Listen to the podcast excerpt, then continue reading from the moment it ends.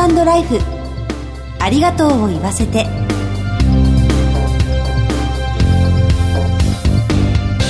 こんにちは。番組パーソナリティの久保井あさみです。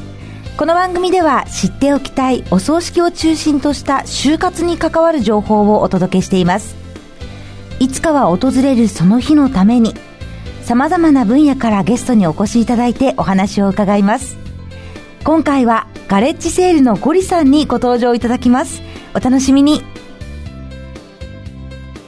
ハートライフありがとうを言わせて。この番組は安心と信頼のお葬式全総連全日本総裁業協同組合連合会の提供でお送りします。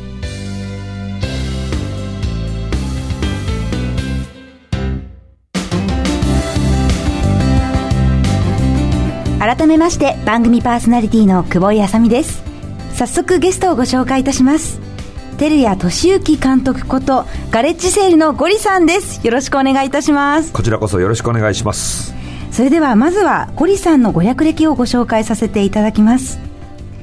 1972年生まれ沖縄県那覇市のご出身です1995年に中学時代の同級生だった川田博樹さんとお笑いコンビガレッジセールを結成してデビューされました。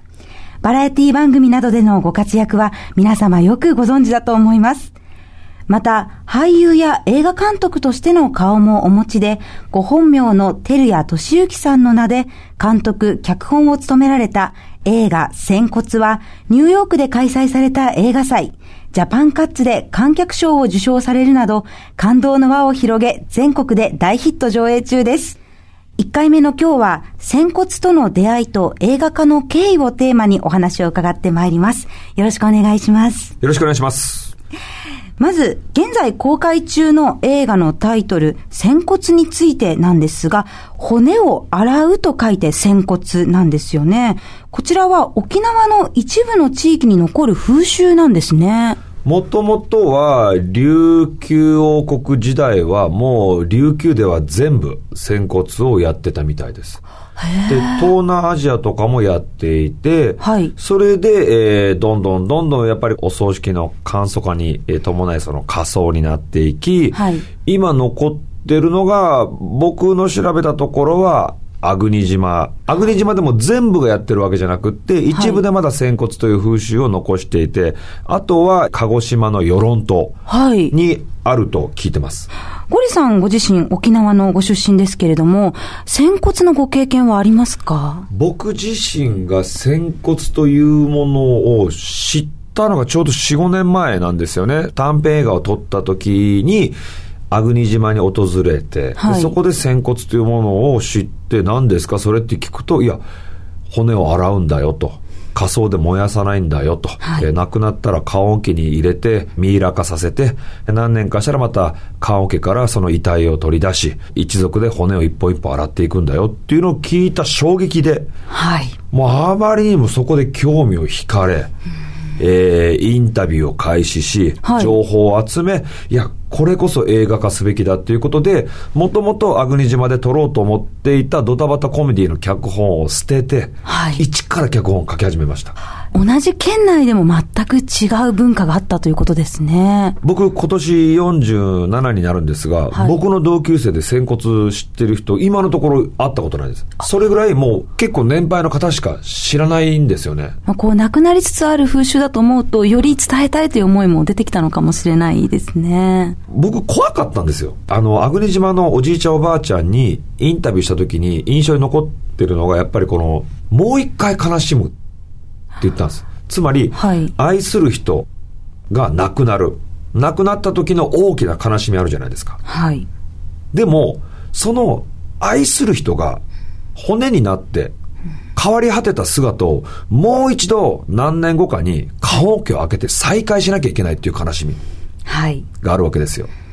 でも、実際の経験者から話を聞いていくと、悲しいけれども、でもその変わり果てた人の体を本当に撫でるように骨を一本一本洗っていく姿っていうのは、はい、一緒に過ごした時間だとか、例えば母親だったら自分というものを産んでくれた感謝だとか、そういうものを骨を洗いながら、じゃあ肩の骨だったら肩をさするように、頭蓋骨だったら頭を撫でるように優しく洗っていく姿を見ると、もうこんなにこう死者に対する愛、感謝っていう見送り方ってないなと思って、ぜひとも映画化しても絶対に見てる人が怖いと思わないって思ったんです。はい。絶対これは逆にみんなこの愛を家族に感じるはずだと思って、はい。その部分は自信持って作りました。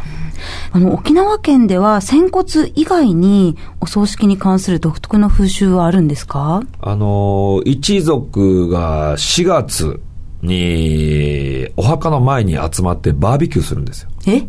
バーベキュー？生命祭って言いまして、まあ、はい沖縄の方言ではシーミーって言うんですけれども、旧暦の大体3月。はいだからまあ新暦で言うと大体4月になるんですが、まさに今ですね。まさに今です。だ僕ももう4月の、えー月末は一族で、うちの母親のはいお墓に行って、で、沖縄のお墓ってでかいんですね。あ、そうなんですか。はい。本当に観光客の笑い話で、はい。あそこは団地ですかって言った人がいるぐらい、え一個一個小さな家みたいな石の形で、で、その家みたいなところの入り口を開けると、はい。中が階段状になっていてそこに代々のあの骨壺を積んでいくんです。だから中広いんです。で、そのお墓の前に大きなスペースがあって、はい。で、そこに、えー、ご座を引いて、みんなが家から持ち寄ってきた食べ物などを、はい。えー先祖にまず捧げて、で、先祖の前で一族集まって、あなたのおかげで命がこんなに広がりましたよっていう一族の人数をまず紹介して、で、先祖に命の感謝をして、はい先祖と一緒にそのご飯を食べるっていう。だからお墓の前で肉も食べるわ、お酒も飲むわ。なんならもう三振とか持ってきて歌う人。なんならちょっと持ち運びのカラオケを持ってきて、スピーカーつけてカラオケ歌う人も。だから本当にお墓イコール暗いイメージじゃなくて、はい沖縄ってパーティーなんです。お墓のピクニックってよく言うんですけれども、はい4月の、えー週末土日、沖縄のお墓行ったら異様な光景だと思います。もうみんながあちこちでもう広げて、一族がもうお墓の前にわーって座って、はいで、子供はもう墓の屋根の上に登ったりとかするんですよ。ええ普通、墓石の上に登ったら怒られるじゃないですか。はい。沖縄は、いや、子供が上に乗っても、祖先が喜ぶと。うんだから怒られなかったりするんですよ。亡くなった人と生きてる人の距離が遠くないんですよね、沖縄って。死者と生者の距離が近いんですよ。そう、だからなんか常に会話するというか、はい。だからこう何かお願い事がある神頼みとかって、沖縄の人って、やっぱ祖先崇拝が強いので、はい仏壇にお願いする人が多いんですよ。絶対受かりますようにとか、病気治りますようにって、ー俺たちのこと見守ってねとかって、結構みんな仏壇に手を合わせるんですよ。こう、亡くなったらそれで終わりというわけではなくて、はい祖先との関係を大切にしてるんですね。ずっと会話は続きますね。亡くなった後も。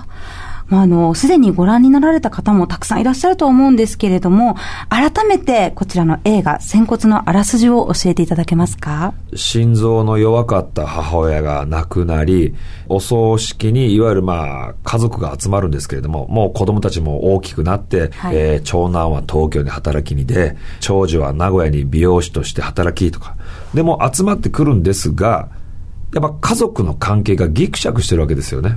要するに父親がもう人生失敗して酒に逃げ、はいで、その分母親が苦しんだから、やっぱり長男は父親を憎いと思ってたりだとか、それを喧嘩してるのを、えー何とかしたい長女だけど、何ともできないみたいなごちゃごちゃがあるんですが、はいや亡くなって数年後、やっぱり仙骨でまた集まらなきゃいけないじゃないですか。